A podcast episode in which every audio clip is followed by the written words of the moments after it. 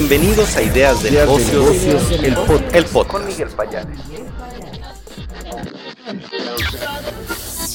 Estas son las principales noticias de negocios del 8 de enero del 2024. AMLO anuncia dos reformas más antes de irse, salario mínimo y pensiones. El financiero. Alaska Airlines inmoviliza, otra vez, todos sus Boeing 737 MAX tras accidente en el aire.